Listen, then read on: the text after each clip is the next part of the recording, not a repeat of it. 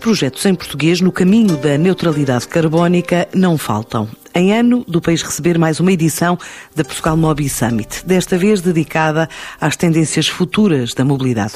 No transporte marítimo foi anunciado o início da construção ainda este ano do primeiro ferryboat português, 100% elétrico, para estar pronto a navegar no final de 2022. E a estreia nessas viagens vai ser em Aveiro. Este é um investimento na ordem dos 7 milhões, que envolve apenas empresas nacionais, com renovadas intenções do Grupo ETE em prosseguir esse caminho caminho. Tal fez saber o administrador Luís Figueiredo na apresentação deste projeto. No nosso estaleiro Naval Tagos será construído o primeiro ferryboat elétrico de Portugal. Uma construção que o Grupo ETE assume como um projeto que lhe dá uma enorme satisfação e encara com grande entusiasmo. A construção e a exploração do primeiro ferryboat elétrico de Portugal posiciona-nos na vanguarda da engenharia, permitindo-nos dar resposta a um desafio pioneiro na área da mobilidade. Estamos certos que este projeto será apenas o primeiro passo de um caminho que alavancará o mercado da mobilidade elétrica e da preocupação crescente com a sustentabilidade. Este projeto, 100% português, que alia competências nacionais e tecnológicas às fortes competências da engenharia naval e das empresas projetistas nacionais envolvidas neste projeto, a Vera Navis, a Alma Design e a Tomás Costa Lima Design, é um projeto que, para além de desafiante, demonstra aquele que sempre foi o compromisso do Grupo ETE para com o país e, em particular, com a região de Aveiro, onde estamos presentes há mais de 30 anos. Este projeto, para além do enorme desafio que representa, é para nós considerado mais um passo no reforço daquele que é igualmente o nosso contributo para as dinâmicas de cooperação estratégica do cluster do mar português, juntando diversas empresas portuguesas. A existência de estaleiros na área de jurisdição dos nossos portos reforça a sua competitividade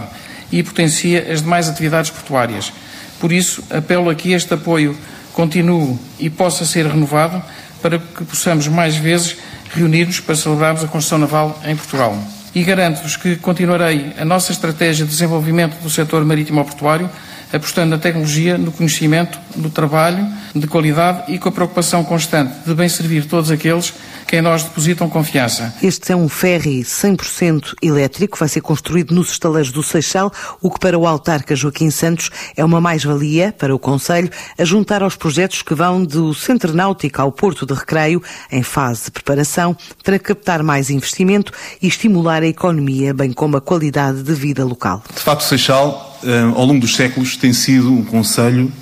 que tem dado muito, muito eh, ao país e ao mundo. Foi também aqui no Seixal que eh, Portugal iniciou a epopeia dos descobrimentos com a construção naval, que não só aqui no nosso Conselho, mas em toda a margem sul, era de facto o local um, escolhido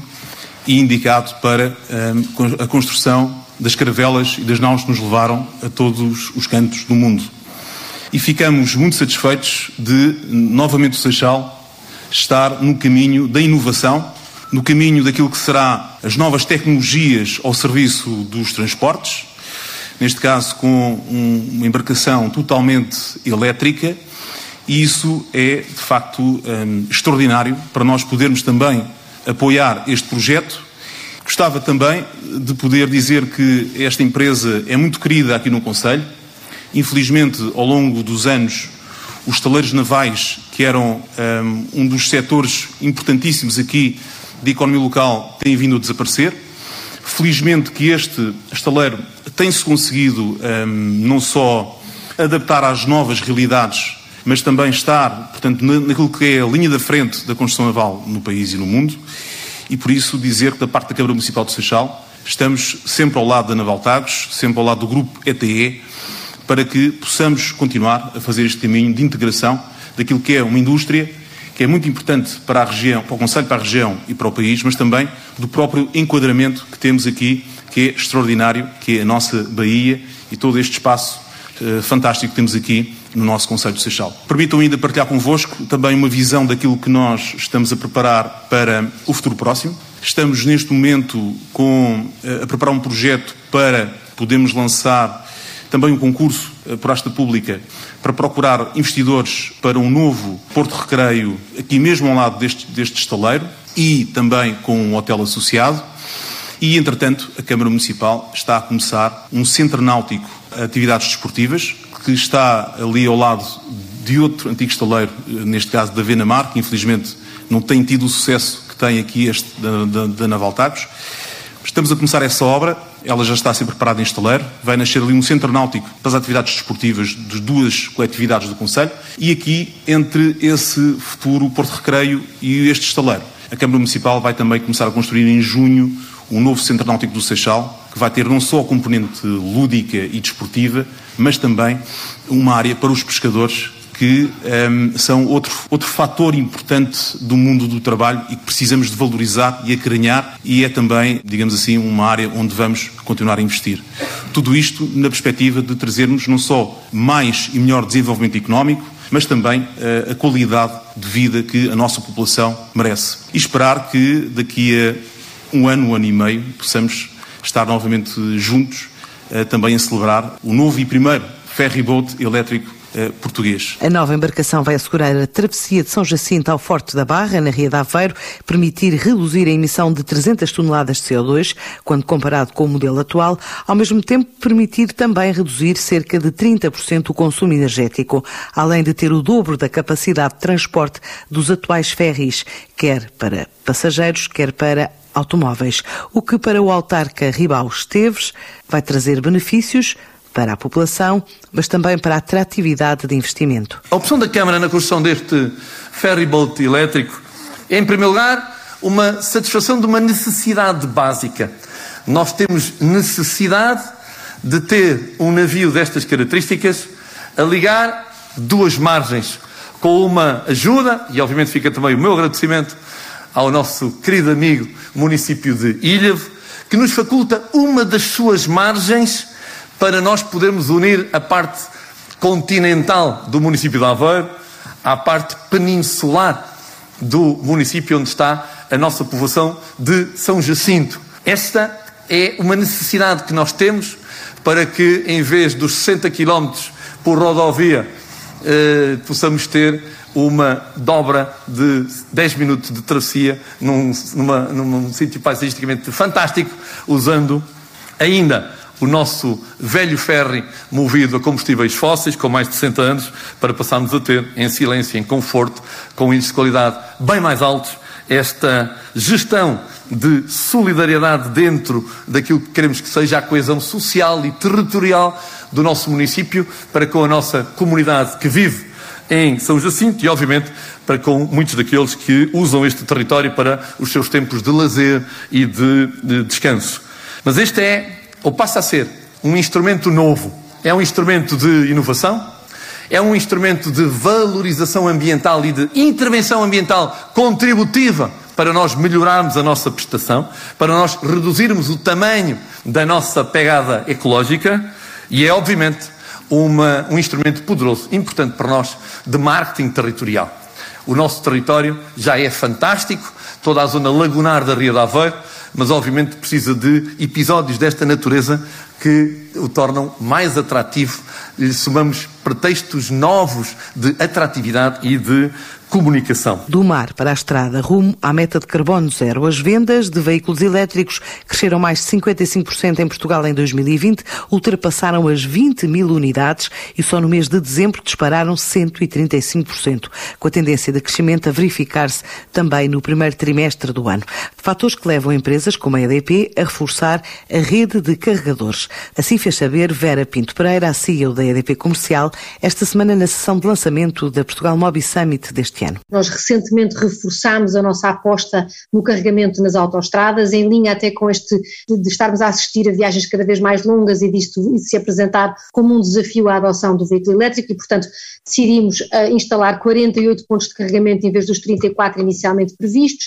e inauguraremos em breve o primeiro ultra rápido uh, numa, numa das, das, estações de serviço ainda, a, de, a de Santarém com a Brisa. Portanto, muito importante esta lógica de parcerias. Também adicionámos recentemente e anunciámos a parceria com a McDonald's, que acrescentou 150 pontos de, de, de carregamento em 75 novas localizações, e com isto, neste momento, temos uma rede de carregamento público com quase mil uh, pontos de carregamento, dos quais uh, pouco mais de 500 já estão em operação e ligados à rede pública, e, e vamos somando posto em, em exploração de forma continuada. Nas autoestradas já operacionais os primeiros dois carregadores ultra rápidos na estação de serviço de Santarém da A1, agora a ideia é criar uma rede de abastecimento idêntica à que já existe para veículos de combustão até o final do ano, como garante Eduardo Ramos, administrador executivo da Brisa. Bem, o nosso objetivo é termos a rede completa até o final deste ano, portanto, no último trimestre deste ano já teremos a rede completa, com muito, com muito foco para as deslocações eh, no verão, no verão e outono, naturalmente. Uh, teremos 24 carregadores super rápidos, portanto, que podem ir até 7 minutos e meio de carregamento uh, até finais de julho deste ano. Eh, e vamos continuar a incluir, a incluir mais posições de carregamento à medida também que a venda de carros, como a Vera também referiu há pouco, o rácio tem sido muito animador de venda de automóveis elétricos nos últimos meses e, portanto, vamos continuar a investir na rede de forma contínua, com parceiros, evidentemente, nos próximos anos. Mas até ao final do ano toda esta primeira fase de carregamento vai estar, vai estar concluída, com super rápidos. Claro. É também com o know-how português que se está a desenvolver o primeiro carro voador do mundo, envolvendo o CEIA, o Centro de Engenharia e Desenvolvimento de Produto, sediado em Matosinhos, que também já está no terreno a trabalhar no programa da Google que permite escalar a plataforma Air em qualquer cidade do mundo que queira recompensar as pessoas por não poluir o planeta. É um programa há dois anos, com um orçamento global de 10 milhões, que traz agora novas expectativas para a descarbonização dos meios urbanos. Assim acredita José Rui Felizardo, diretor do CEIA. Do ponto de vista da plataforma Air, o que a plataforma Air permite é quantificar quanto sustentáveis são os nossos comportamentos. Não, não basta dizermos que porque andamos de carro elétrico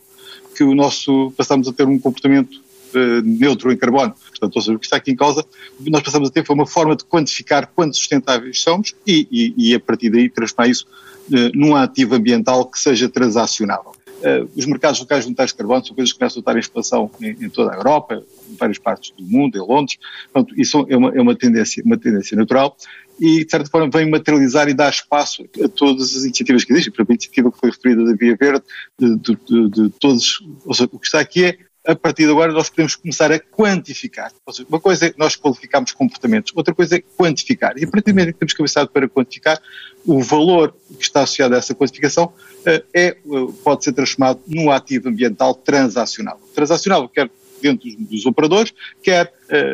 na circularidade que o mesmo possa vir a ter entre relações entre diferentes operadores. E foi exatamente isso que foi inovador e que foi isso que na altura chamou a atenção da Google e que nos, uh, nos permitiu receber o prémio e participámos neste programa, que é mais que um programa de aceleração, para a escalabilidade desta solução. Portanto, que é, qual, é, qual, é, qual é a nossa expectativa orientada à Google? É, realmente é, é que nos apoia realmente neste processo de ajudar-nos realmente a escalar o projeto, porque está demonstrado, está certificado, mas eh, neste momento isto tem que ser replicado em outras cidades, portanto, é, é nesse sentido que eu penso que o, o, a parceria com o Google vai ser eh, muito profícua mais do que eu sei ao país e às cidades que estão a trabalhar neste momento connosco e que penso que serão realmente cidades que poderão, eh, a breve trecho, apresentar resultados muito interessantes no processo de carbonização das, sociedades. Eh, naturalmente, eh, o envolvimento no, projeto, dos projetos da saúde, não foi só o ventilador, foram outros projetos que nós tivemos na altura da saúde, com certeza que definiram as prioridades do ano passado. No entanto, naturalmente foram projetos aos quais nós continuamos a dar sequência, até porque estes projetos não são projetos a partir de Portugal, são projetos que são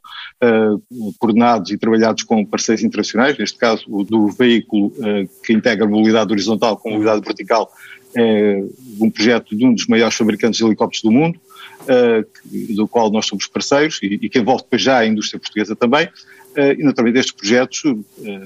os primeiros meses do ano passado, o primeiro semestre realmente tiveram um atraso, mas depois a partir daí tiveram a sua aceleração e neste momento são projetos que estão perfeitamente em curso uh, e, e, estão, estão, estão a evoluir muito positivamente. Portanto, eu penso que, que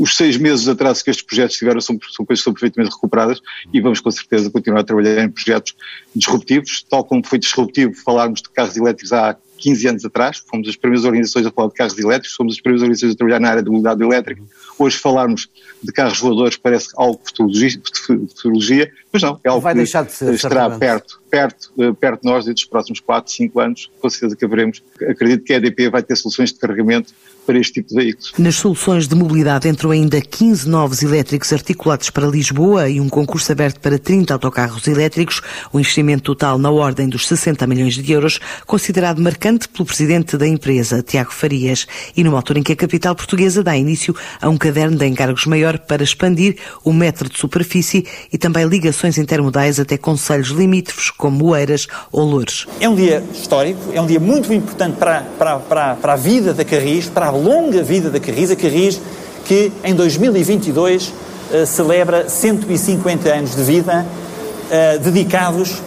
a servir a cidade de Lisboa, a servir o transporte público e muito orientados na sua origem ao mundo uh, dos elétricos e da ferrovia. A assinatura do contrato da aquisição de 15 elétricos articulados, assim como o lançamento do concurso de 30 autocarros elétricos, são a prova de que estamos a contribuir para estes três pilares. Veículos mais sustentáveis, empresa mais qualificada e, e, e mais bem apetrechada em termos tecnológicos e um serviço de maior qualidade para o cliente. Esta aquisição eh, tem uma dimensão eh, de, eh, superior a 43 milhões de euros em termos de o volume do contrato e com a aquisição destes 15 novos elétricos articulados, a Carris mais do que duplica a sua oferta nestes meios. Naturalmente que tem também os elétricos históricos, que são neste momento 38 ao serviço do transporte público, mas em termos dos articulados, mais do que duplicamos e mais do que isso, vamos conseguir oferecer mais conforto, são elétricos mais compridos do que os atuais. Estes atuais têm 24 metros, os novos terão 28 metros e meio, portanto serão ainda mais confortáveis em termos de serviço ao cliente e com maior capacidade. Passamos dos 201 para os 221 de capacidade máxima de transporte eh, no eixo que, que virão a ser aplicados estes veículos. Mas a Carris, obviamente, opera também muitos autocarros. A Carris tem, hoje em dia, mais do que 700 autocarros a servir a cidade de Lisboa, cumprindo mais de 30 milhões de veículos quilómetros todos os anos e, portanto, foi também um alvo estratégico da cidade e da Carris de fazer uma renovação uma ampliação com vista à descarbonização da sua frota, que tem vindo a ser feito de uma forma progressiva e que hoje damos aqui um passo muito importante. E o passo que damos hoje é importante significa caminhar para aquilo que é incontornável, que é a eletrificação uh, da frota dos autocarros. E, portanto, desde a compra, e aqui um agradecimento também ao programa POCUR, que foi fundamental na alavancagem da aquisição de muitos destes, destes, veículos, mas desde a compra de veículos a, a gás natural, dou nota que a Carris, numa fase de transição e descarbonização, está a fazer o percurso do gás natural para a eletrificação e contamos chegar ao fim do ano com mais de 300 novas viaturas a circular connosco. Especial destaque para as 15 uh, uh, autocarros 100% elétricos que já estão a operar e que fizeram recentemente o seu primeiro aniversário de operação na carreira 706, uma carreira emblemática, circular, que percorre as colinas, que para quem conhece bem Lisboa vai do Caixo de Areia Santos, passa no Rato, no Marquês e termina em Santa Apolónia e que uh, demonstrou as potencialidades e os ganhos por quilómetro em reduções de emissões de poluentes e de CO2. Portanto, para nós é uma grande satisfação uh, uh, este, este, primeiro ano de operação de autocarros elétricos, mas ainda maior a satisfação sabermos que hoje, uh, articulando com a estratégia do município, estamos a lançar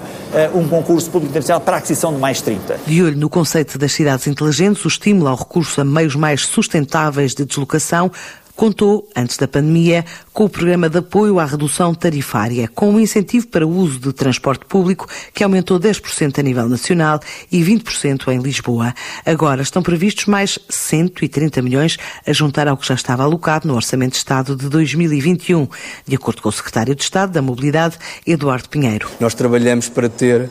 gente nos transportes públicos, ter utilizadores nos transportes públicos e o PART, o Programa de Apoio à Redução Tarifária, que iniciou em 2019, foi determinante para o aumento desse número e aqui os municípios tiveram um papel uh, muito importante para tal. Eu recordo aqui que a nível nacional nós aumentamos no ano cerca de 10% o número de utilizadores, o número de passageiros, mas no caso da área metropolitana de Lisboa esse, esse valor esteve próximo dos 20%. E, portanto, é claramente uma medida de sucesso. Terminamos 2019 muito otimistas, iniciamos 2020 muito otimistas, diria até às vésperas da primeira declaração do estado de emergência e depois a história que todos conhecemos obrigou muitos de nós a ficar confinados, reduzir claramente todo toda a nossa mobilidade do dia a dia e, portanto, hoje em dia não é, não estamos a recuperar, estamos a recuperar, diria, de forma sustentada, mas há aqui um grande trabalho